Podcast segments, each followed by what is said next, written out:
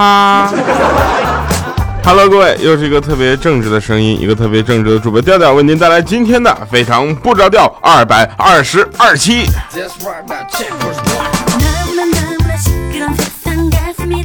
一定要强调一下啊，毕竟第二百二十二期这样机会也并不是特别多。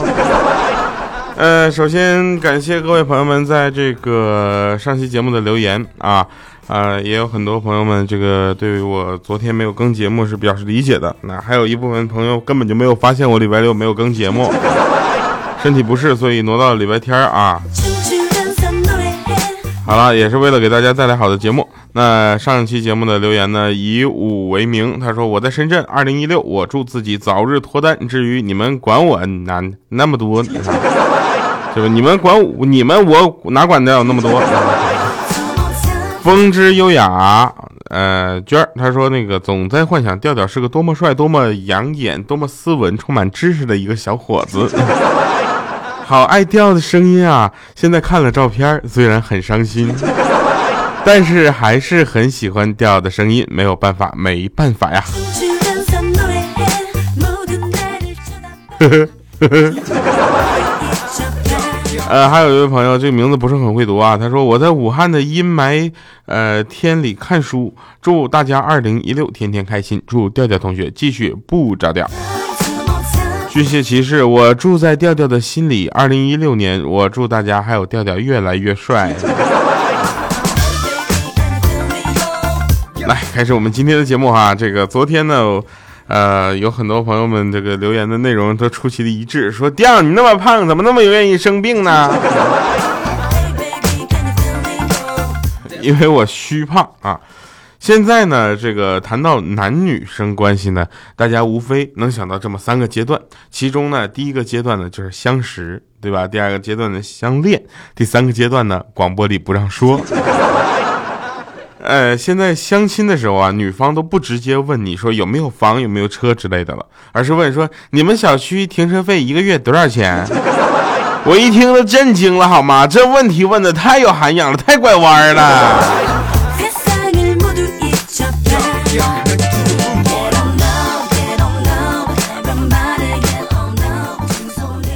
我有一个哥们儿啊，跟他女朋友呢，大概相识有一个多月了。然后呢，就是说他女朋友啊，总是背着他发短信啊，这个事儿呢，就让人一般人啊觉得这女生肯定有问题。但我哥们儿呢，就比如心比较大，说每个人都应该有自己的空间，很正常。有一天呢，他女朋友不小心把给发给家人短信发到他手上了，啊，内容是爸妈你们别再找我了，保重身体，儿子现在过得很好。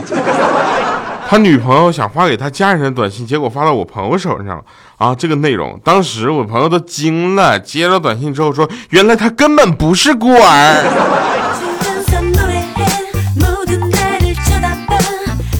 你说我要不要关注？就是告诉我朋友，你关注一下后半句好吧？他说儿子现在过得很好，也就是说他之前是儿子。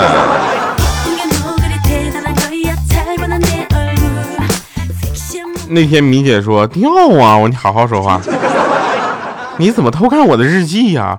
我说你怎么知道我在偷看你日记呢？他说我从你的日记里看到的呀。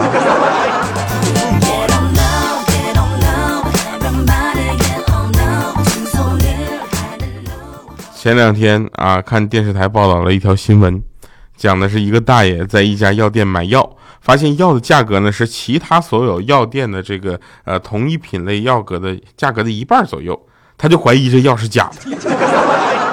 电视台走访了很多地方，最后才发现的原因，原来那家药店当天在搞活动。这是我今年看到最无聊的一个新闻了，好吗？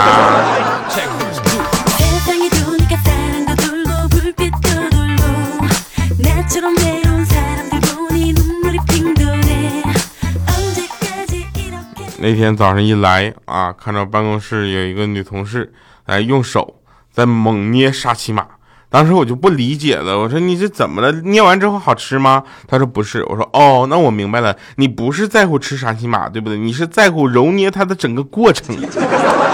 他说也不是，我说那是为啥呢？他说捏完之后，我觉得吃的少一些，没有那么大的负罪感。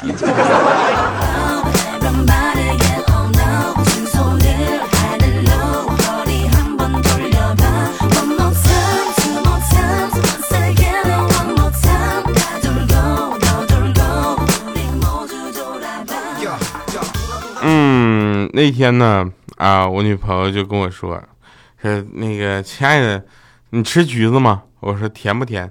她说差不了，我看橘子皮上面贴着那个蜜橘两个字儿。我当时听完，我一抬头说，我说你快拉倒吧，咱俩认识的时候介绍的人还说你脾气好着呢，结果嘞，不能信包装啊。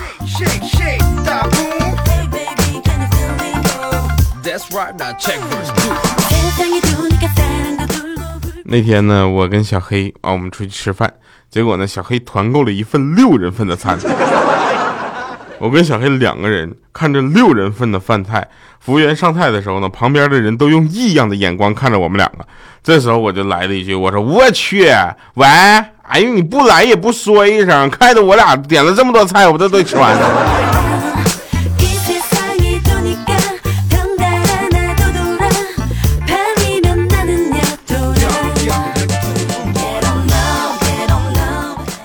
快过年了，对不对？有很多这个小朋友啊，又开始到了最喜欢的放鞭炮的时候了啊。有正常的小朋友呢，在可燃放鞭炮的地方呢，正常文明的放炮是很好的。但是总有那么一些熊孩子，知道吧？是熊孩子，然后在路边啊，就随便扔他那个什么什么各种小炮啊，特别烦人。尤其是像我这一过年一上街，看到小孩捂耳朵，我就捂耳朵。看到小孩跑，我也跑；看到地上有冒烟的东西，我第一反应是躲开。那天我下楼之后，我看到一个熊孩子扔过来一个小炮，我果断当时咵一脚就给踩灭了。我随手我就从口袋里拿出一团纸，塞进那熊孩子的衣服里，我说吓谁呢？当谁没有小炮啊？那孩子都吓抽过去了，好吧？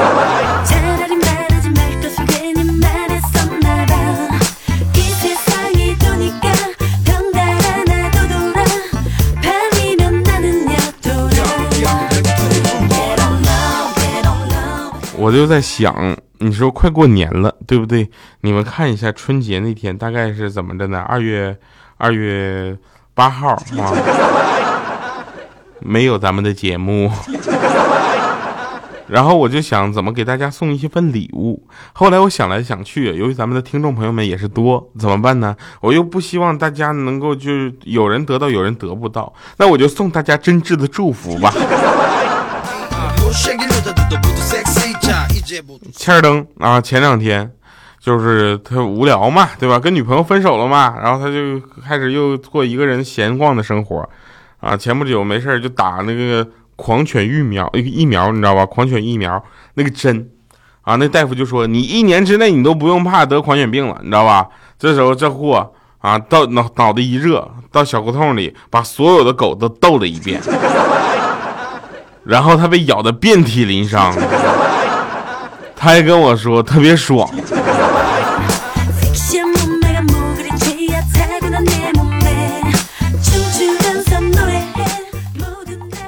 据说我们有个同事请了三天病假啊，结果第二天早上就来上班了，我们都慌了，这惊讶说：“你不是病了吗？你这么敬业呀？”他当时说：“哎呀，我也不想来呀，可这两天要抢火车票，你知道吧？春运火车票多难抢啊，还公司网速快一些。”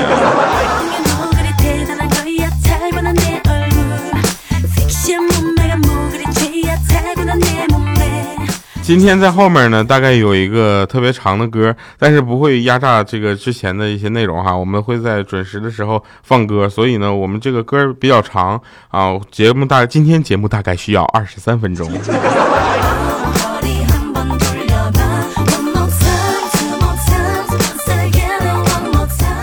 大家都知道啊，我在上海啊，然后呢，过年的回家这件事情是每个人都头疼的一件事，对不对？我就不过年回家我都头疼。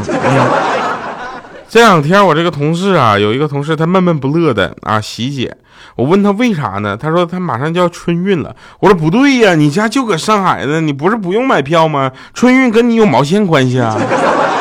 当时他就特别委屈，他说：“因为一到春运期间，快递就变慢了呀，就办变慢递了。买个鸡蛋收到的时候都孵出小鸡儿了。”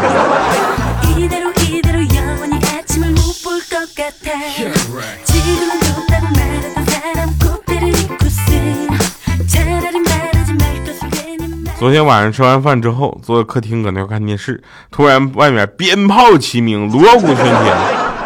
然后那个欠灯就跟我说：“怎的呀？你看米姐，你看是要过年了。”那米姐当时特别的就是淡定，说：“嘿，你快得了，人家那是在庆祝抢到春运票了，我估计。”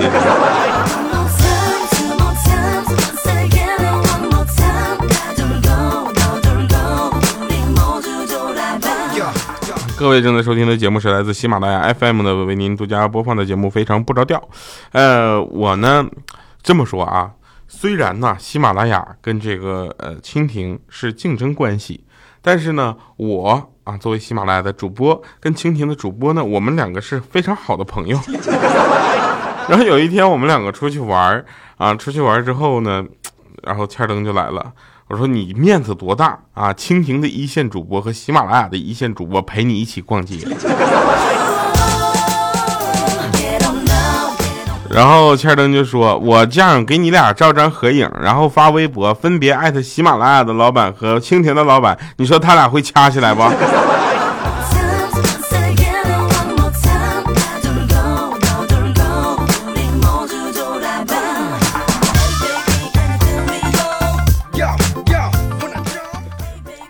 那天啊，那天那个有一个妹子去相亲啊，相亲回来之后就我就会说你咋的样？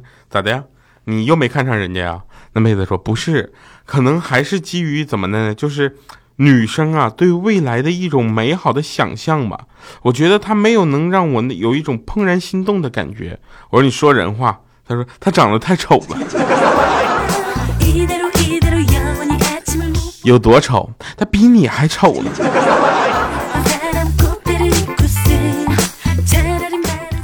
天灯也忍不住了啊，他也要去相亲啊。作为一个呃，怎么说呢，充满屌丝气质的人啊，他就说，我就他回来之后，我就问你说对方咋样啊？他说对方还行，挺好的，可能是没有看上我。我说为啥呢？就因为他说他是一个特别传统的人啊。然后我就问他，你怎么看待这个传统的三妻四妾的问题？我说你单身是有原因的呀。然后呢？他说，然后他要了我的电话号码。我说，这不挺好的吗？对呀，但是人家可能是要我电话号码，是为了把我加入黑名单。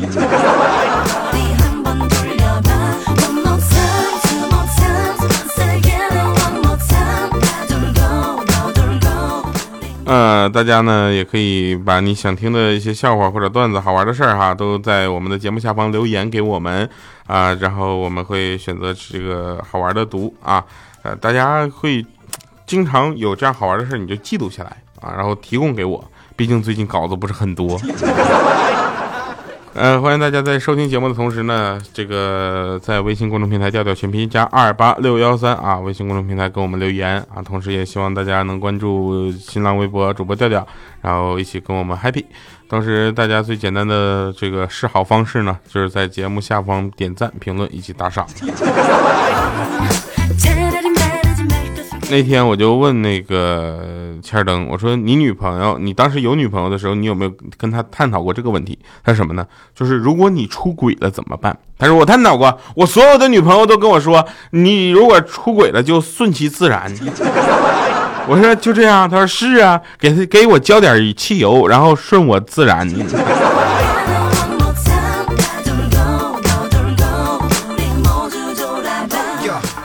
前两天我不是病了吗？然后我就去那个医生那看病啊。我说大夫，我怎整啊？大夫说你需要多运动，不要喝饮料，不能喝酒，出门呢多坐公交或者步行，不要在外边吃饭，尽量吃素。我说大夫，我这得的啥病啊？大夫说是你收入太低了，不适合高消费。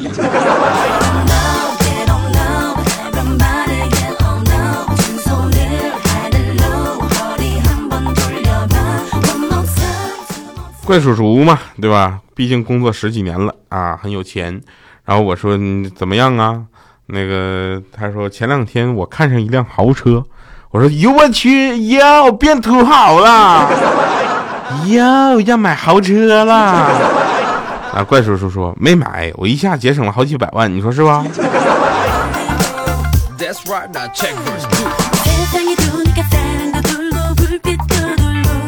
说这个房间呢，一般干净啊有条理的人呢，那找起东来都东西都特别像程序员，设定好各种运算模式，然后输入袜子啊，得到柜子第二个门上数三层，啊，偶尔出个 bug，稍微修复一下就能找到了。而像我这种房间乱成狗窝的人，找东西就像侦探一样。以当时我的心境，会把钱包放在哪儿呢？按常理应该是扔在卧室了，可这一次我会不会按常理出牌呢？来哈，我们听一首今天这个非常写实的一个方言说唱哈。呃，其实这首歌让我感觉最印象最深刻的就是它里边的歌词。呃，这种现实说唱呢，它的每一句歌词就像打到你的心坎里一样，因为会引起你曾经某段时期的共鸣。是一个人太久了。总觉得时间在翻倍的不知道自己在找什么，只觉得丢了很多。星星还是那颗星星，但被霾遮住了光明。我怀念狗屁不通的光阴，最初的节奏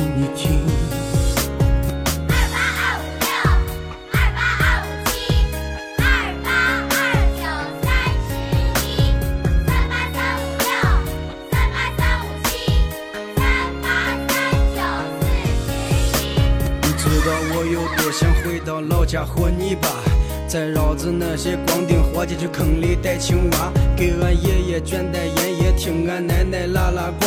他们这一代人没有文化，但是很伟大。我想不起来那台黑白电视演的啥，也想不起来鞠萍姐姐当年说的话。我找不到我挑房子梯里那片瓦，谁知道我的弹球和票价都放哪里了？一个沙坑，一个秋千，俺就能玩上一天。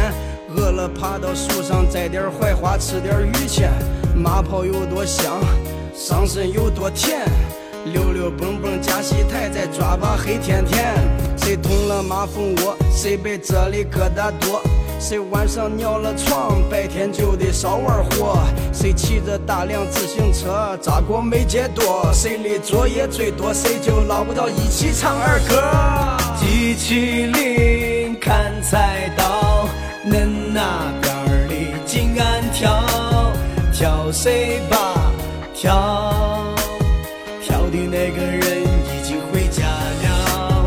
机器灵砍菜刀，恁那边儿的紧按跳，跳谁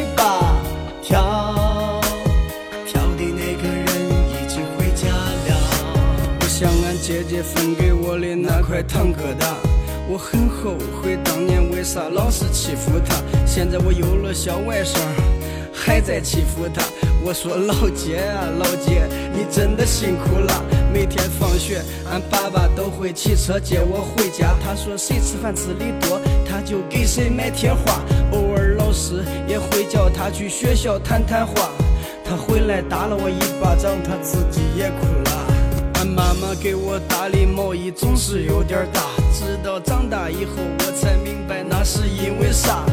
她的委屈都在心里，从不善于表达。但是我知道她最牵挂的就是俺姐弟俩。其实我很想看俺爸爸妈妈再吵一次架，但是九十年的全家福往后不再有了。爸爸妈妈姐姐，你们都还好吗？我很想你们，更想回咱以前的那个家。机器灵看菜刀。嗯，以上是今天节目的全部内容，感谢各位收听，非常不着调。呃，别人赖床呢是有钱啊，想睡多晚睡多晚。我呢是缺钱，能省一顿就省一顿。下期节目再见，拜拜各位。恁那边里紧按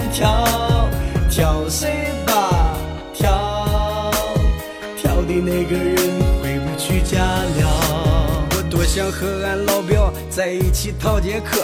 去蒙山商场打游戏机，一直打到饿。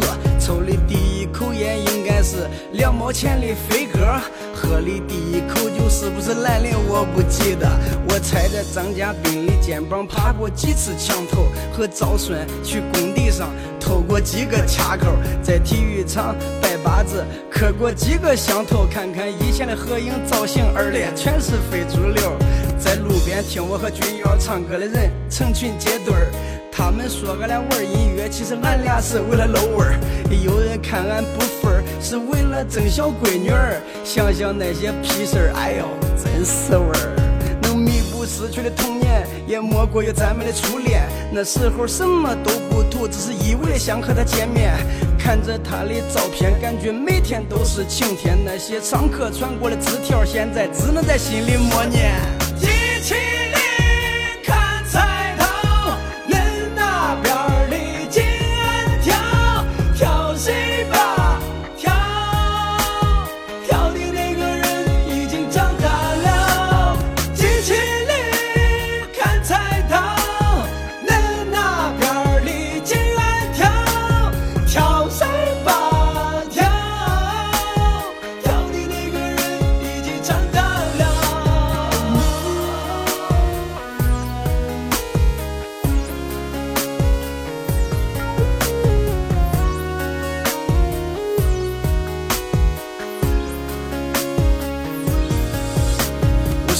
这么多，不是想歌颂我的童年，只是想把八零后的回忆翻出来做个意见，给亲情留个纪念，还爱情一次祭奠，对弟兄们说声抱歉，一起挥手向青春告别，在传统教育和独立之间迷惘的寻找出路。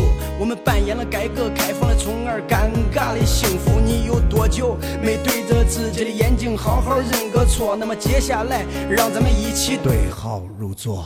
有多少人为了眼前放弃自己的明天？有多少人为了明天又在扼杀今天？有多少人为了今天寄生给了欺骗？又有多少人欺骗只为换取一丝尊严？有多少人为了尊严却活在别人的胯下？有多少人活在胯下只为养活他一家？有多少人为了一家老小四海为家？又有多少人漂泊日夜思念朋友和爸妈？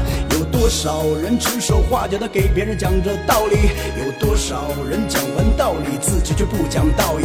有多少人闻着道义却出卖自己的兄弟？有多少人从你的兄弟变成了你的凶器？有多少人付出总是很难得到回报？有多少人面对镜子流着眼泪微笑？有多少人笑着在暴雨中疯狂奔跑？有多少人为了名利戴上了冰凉的手铐？有多少人为了苟活背叛了最初的理想？但坚持了理想的，却又混不到车房。有多少人为了车房要还一辈子外账？他还了外账，也是拆了东墙补上了西墙。有多少人的婚姻没有出现过裂缝？嘴上骂着小三儿，自己却破坏别人的家庭。有多少人的亲朋好友被钱给逼疯，他却无动于衷的在夜总会里摇晃着骰盅。有多少的通信设备安装了无数的功能，但总是和最亲最近的人无法沟通。